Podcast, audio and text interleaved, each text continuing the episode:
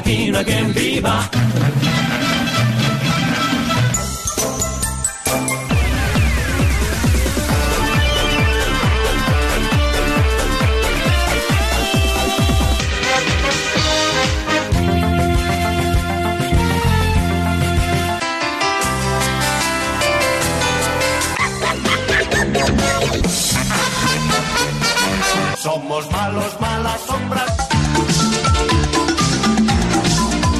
Eso es, eso eso es todo, amigos.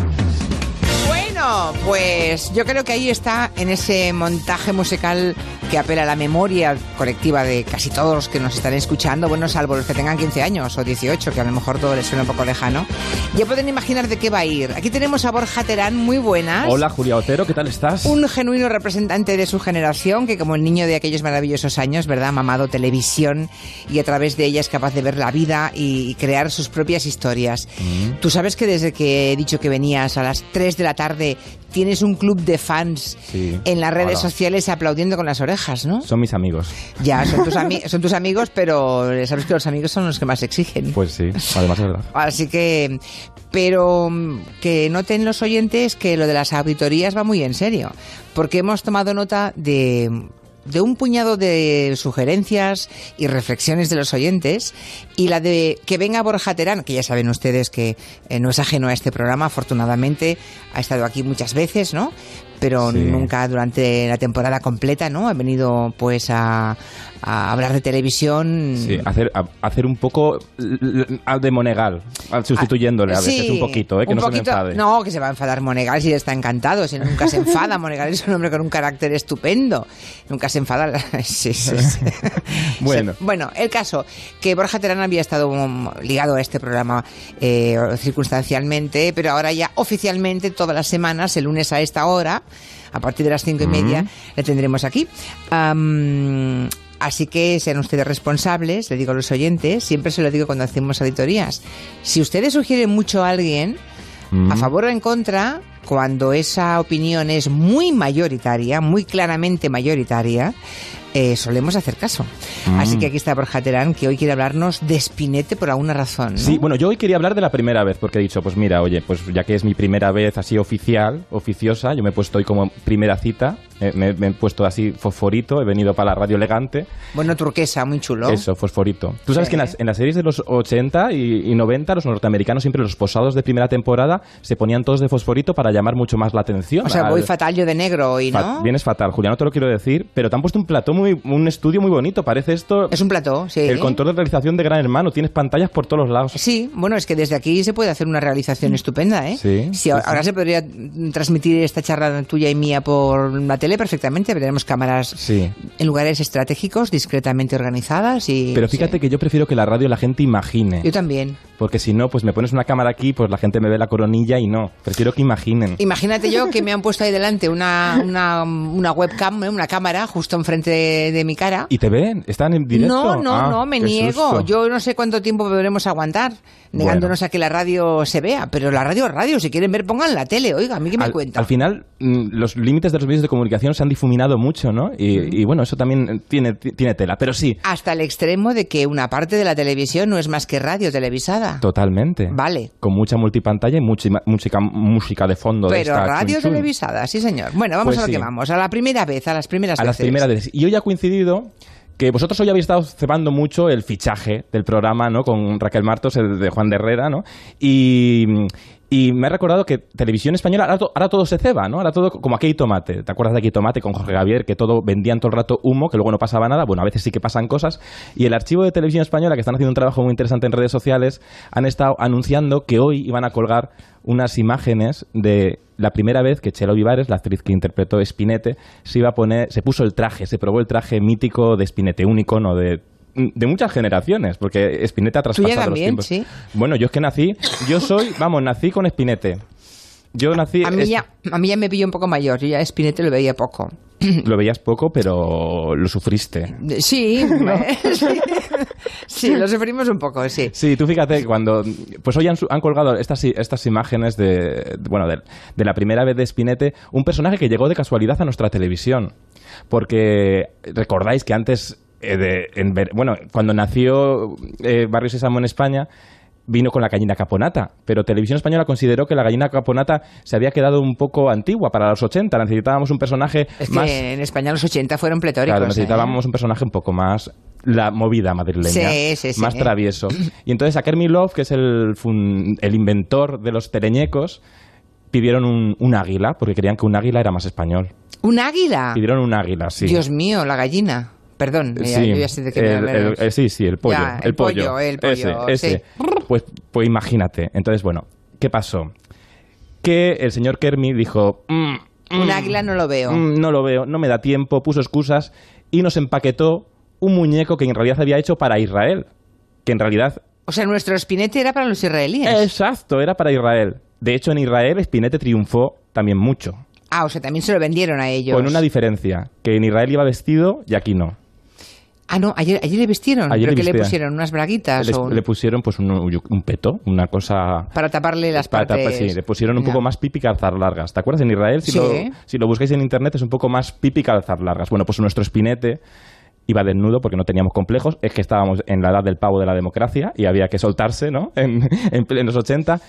Y yo creo que triunfó mucho porque era tan travieso como, lo- como los niños, ¿no? Y hoy dices que Televisión Española ha rescatado del archivo las imágenes Sí, exacto. eh, del primer momento en que la gran Chelo Vivares se prueba el disfraz de espinete que debió ser muy incómodo. Muy incómodo. Hola, Espinete. ¡Hola, Pipón! Oye, ¿Qué? no, digo arriba. No, nada, que nos digáis algo cuando empecemos o algo. Oye, Espinete, Dime, ¿sabes una cosa? ¿qué cosa? ¿Sabes qué día es hoy? Hoy... Estaría bien un poco de silencio aquí en el plató. Joder con los teleñecos. Sí, sí, sí. Bueno, creo que Chelo Vivares no pasó un buen día aquel día. ¿Y si la saludamos? Eso. Conexión en directo. Chelo Vivares, muy buenas tardes. Hola, buenas tardes. Gracias por atendernos porque estás en pleno ensayo de la casa de Bernarda Alba, ¿no? Sí, sí. Y ha salido un momentito para atendernos. Bueno, Eso es. ¿has visto las imágenes que hoy ha distribuido Pues- la tele o no? Pues no he visto esas imágenes. He visto unas de... Esas que, que estáis poniendo con, con audio y eso no, no las he visto. He visto otras que, que se, eh, sin sonido, que se están moviendo los dos muñecos y tal, pero esas no las he visto. Pero, pero sí que, eh, bueno, has visto el momento en que te ponen la, el- sí, la cabeza de días. espinete, ¿no? Hace unos días, sí, antes eh, había un trocito de, de vídeo, sí, que me ponen la, me- la cabeza, y eso sí lo vi. Pero esto otro que estoy escuchando, eh, que si silencio, que no sé qué, que decía Alfonso Sí. Vallejo, eso yo no lo he visto, esas imágenes. Yo creo que tenías problemas para respirar, ¿no? Eh, bueno, era muy herme- era hermético, sí, había en la parte del entrecejo así como, como un poquito más caladito, pero era lo único por, por donde podría entrar eh, un poquito de, de aire, pero no, no entraba, no.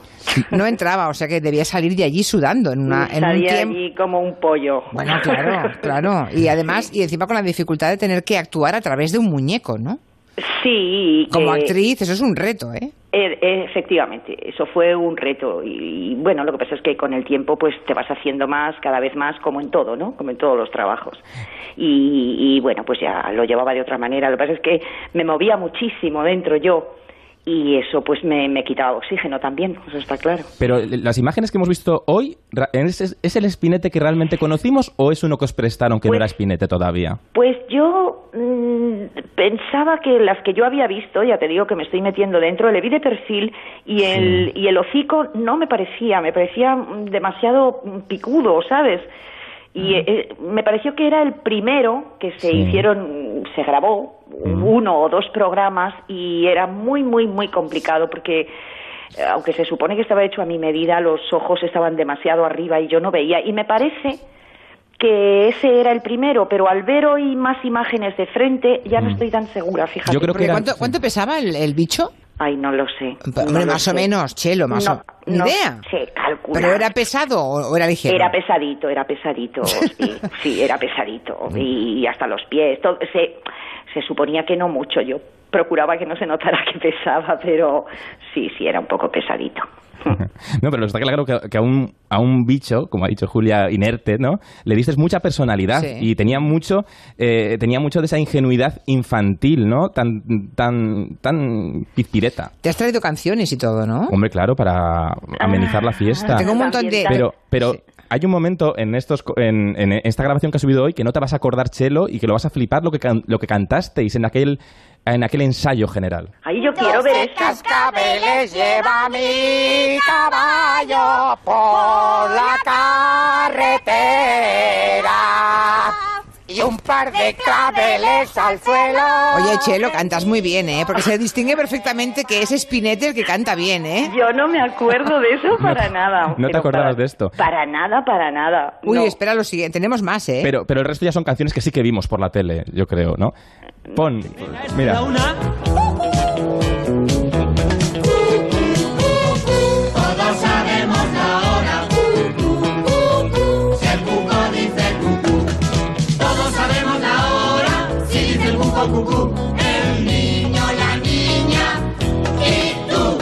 Ay, qué recuerdos, Julia Otero. Chelo, te- tú, tú ¿qué no, cómo te- al ver hoy estas imágenes, de repente te da nostalgia, te gusta que se vea cómo te ponían el traje o te da un poco de rabia porque no quieres como que se vean las trasciendas del programa y que la gente siga imaginando que Spinette va contigo y no eras tú. Primero me gustaría ver estas imágenes, ¿sabes? Que te digo que estas no las he visto. Las primeras que vi, que era entrando dentro del traje, a mí me hizo gracia, la verdad. Y Mm. bueno, que las vean mis amigos y gente conocida, sí, pero me da pudor el que las vea más gente en redes. Está claro, si está colgado las verá gente y las han visto de hecho. Me da pudor porque mm, a mí me gusta, aunque hayan pasado 30 años, ¿sabes? Pero a mí me gusta mantener la magia. La he tratado de mantener siempre Pues mira, hoy, y hoy ya se ha... hoy ya se acabó, hoy ya se acabó. Hoy ya se estaba, acabó. estaba escuchando con mucha atención la voz de Chelo Vivares, que además de una, de una actriz, digamos, corpórea, ¿no? Eh, que aparece sobre los escenarios, ha sido y es dobladora, ¿no? De un montón de personajes y de, de voces femeninas. Y Chelo, tienes una voz como si tuvieras 30 años, ¿eh? O 20, vamos. Sí, ¿no? No te ha envejecido nada la voz, ¿eh? no, la verdad es que afortunadamente mm, todavía me queda un Que sí, que abanico sí. amplio. Sí, Que la verdad sí. que sí, sí. Te queda cuerda para rato. Me queda cuerda, sí, sí, sí. Chelo, que vaya muy bien esa casa de Bernarda Alba, que imagino que aún... ¿Cuándo estrenáis?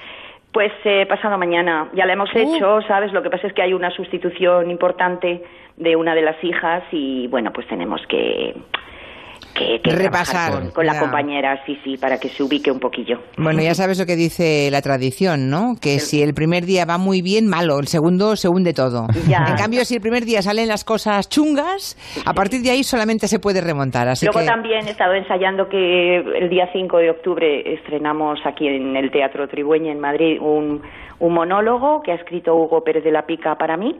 Anda. Ah, Sí, sí. Y también he estado, previamente hemos estado ensayando un poco eso otro.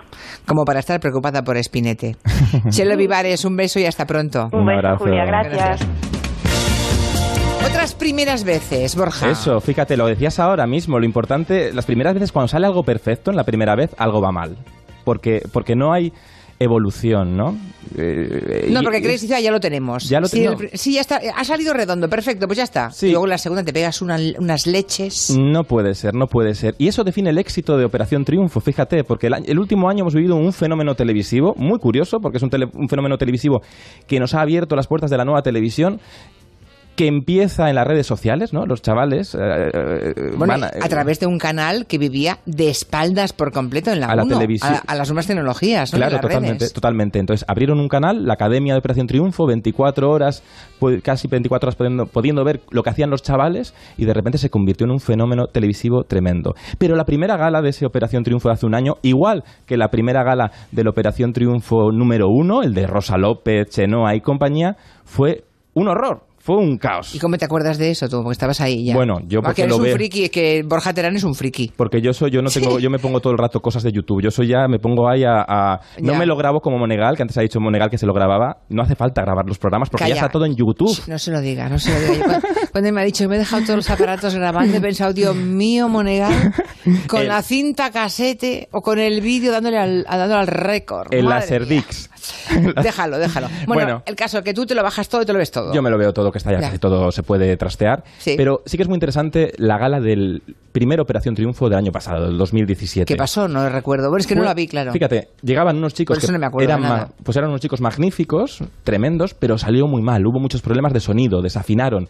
Incluso una de las favoritas, una de las grandes triunfadoras de la edición, Aitana, Aitana Ocaña, la chica de lo malo y de teléfono, bueno, pues de repente se le fue, se le fue la canción, no llegó, llegó tarde y sonó así.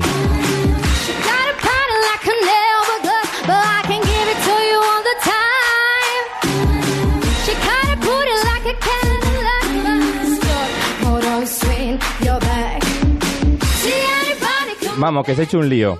Se hizo un lío. Pero esto fue la primera actuación del programa. Ya. Tú abres una temporada, un regreso tan esperado, todas las redes sociales esperando cómo salía OT, y de repente Operación Triunfo. O sea, una chica que desafina, que se pierde. que se pierde, una chica muy maja, pero que se pierde, pero tenía un superpoder. Se estaba perdiendo, pero tenía carisma. Se le leía en la cara que estaba nerviosa, que se, que se estaba mm, volviendo loca ahí, que diciendo, ay, lo estoy haciendo mal, ¿qué hago? ¿Paro? ¿Sigo? Bueno, siguió, ¿no? Y eso permitió que el programa tuviera una evolución. Y al poder ver la, la convivencia de estos chicos en la academia, los chavales eh, se identificaron con ellos, ¿no? Porque el- los chavales se identifican más, como todos nos identificamos en la imperfección, no en no en aquellos que lo hacen todo bien y luego pues son los repelentes. Los repelentes no caen mal. Sí, quizá por eso hay alguno de Operación Triunfo, ¿no? De esta última edición, Sí. que ha recibido más palos, siendo el que tiene más conocimientos musicales de lejos, ¿no? Pero eso yo creo que, fíjate, eh, te refieres a Alfred, ¿no? Sí, Alfred, que me Al- parece una gran voz. Sí, todos tienen todos tienen esa ilusión de, de la ingenuidad que todavía, y eso está muy bien, ¿eh? porque la vida todavía no les ha hecho esas cicatrices que te hacen más desconfiado del mundo, ¿no? A estas alturas todavía no, yo creo que ya sí. Bueno, no, yo creo que Es no. muy rápido, las heridas llegan muy pronto cuando llega ¿Sí? el éxito. Llegan creo- instantáneamente. Pues sí, es interesante eso que dices, porque yo creo que les están llegando ahora, porque están en realidad en una montaña rusa de emociones. Ya. De repente actúan en el Santiago Bernabéu y luego se quedan viendo a ver qué pasa con su futuro, ¿no? Entonces la televisión tiene esa fama tan, tan rápida y más ahora que estamos en la generación del usar y tirar, ¿no? Ellos han son la generación del éxito de YouTube. En YouTube unas nuevas generaciones eh, les han conocido, se han hecho muy fans de ellos, han conseguido lo imposible, que es vender discos. Han vendido Sí, o sea, discos han vendido, hoy en sobre día. todo Aitana, precisamente, ¿no? Aitana, que es un súper fenómeno. Y además te traigo la canción de Aitana, que es eh, que define muy bien la sociedad del usar y tirar que tenemos, que es teléfono, que la habéis oído todos. Mi teléfono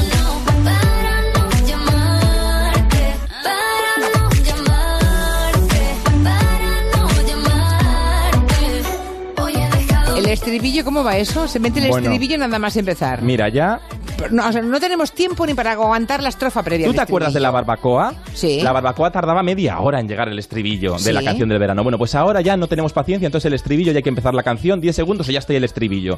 Ella misma ha dicho en alguna entrevista que ha, ha dejado caer, no ha dejado de entrever que se aburre de cantar la canción porque es todo el rato lo mismo, entonces te meten en el estribillo nada más empezar y ya es un bucle infinito, ¿no? Que no sé yo si a veces dice para no llamarte, pero a veces parece que dice paranoia en Marte. O sea, si te fijas ahí hay un momento Tal repetición, ¿no? Hay sí, tal sí. repetición que al final Sí, hay una, una cacofonía, ¿no? Sí, Pues no me había fijado en eso que dices, es una- ¿eh? que ya ahora la poca paciencia para todo, ¿eh? para Mm. la tele, para la radio, para todo. La radio aún nos vamos librando, pero bueno, es eso, es no perdamos el tiempo. ¿Usted qué quiere contarme? Cuénteme el estribillo, no me toque las narices, ¿no? Pero eso es un problema que tenemos porque confundimos ritmo musical o ritmo televisivo o ritmo Mm. radiofónico con velocidad y vamos estresados, ¿no? Con superficialidad, Borja. Mm, pues sí. Y Nos eso no puede ser. en la superficie. Y si estos chicos nos han conquistado en la Academia de Operación Triunfo, son unos chicos porque eran muy carismáticos, eran unos chicos que representan a una generación que viene sin una mochila de prejuicios, muy abiertos de mente, nos han enseñado mucho y ahora cuando entran en la industria les convierten como en una cadena que todo el mundo es igual, ¿no? Todas las canciones son iguales, todas las canciones siguen en la misma estructura. No juguemos con la imaginación, hombre. Bueno, a ver quién se atreve, porque no dejan de ser unos críos, ¿no? Tienen todos Sí. 20 años, así que... Yo creo que lo va a hacer muy bien a Amaya. Amaya yo creo que sabe manejar muy bien su carrera, que es la que ganó el concurso, Sí. y que ella es una contracorriente. Bueno, pues fue la disertación de Borja Terán estrenándose hoy en Gelo sobre las primeras veces. A partir de ahora apliquen lo de la tele también a la vida. Si algo, un encuentro, por ejemplo, sentimental, si un primer encuentro va mal, pues, Pues, a lo mejor son una promesa de futuro. Claro, hay que dar un poco... No tenemos paciencia, hay que dar, dar tiempo a conocer a la gente. Venga, darme tiempo también a mí. Eso, el lunes que viene, la segunda oportunidad. Gracias, Gracias. Borja. Enseguida abrimos el tiempo de gabinete. Tenemos también un nuevo, una nueva incorporación de la que nos sentimos muy orgullosos. Enseguida se lo cuento.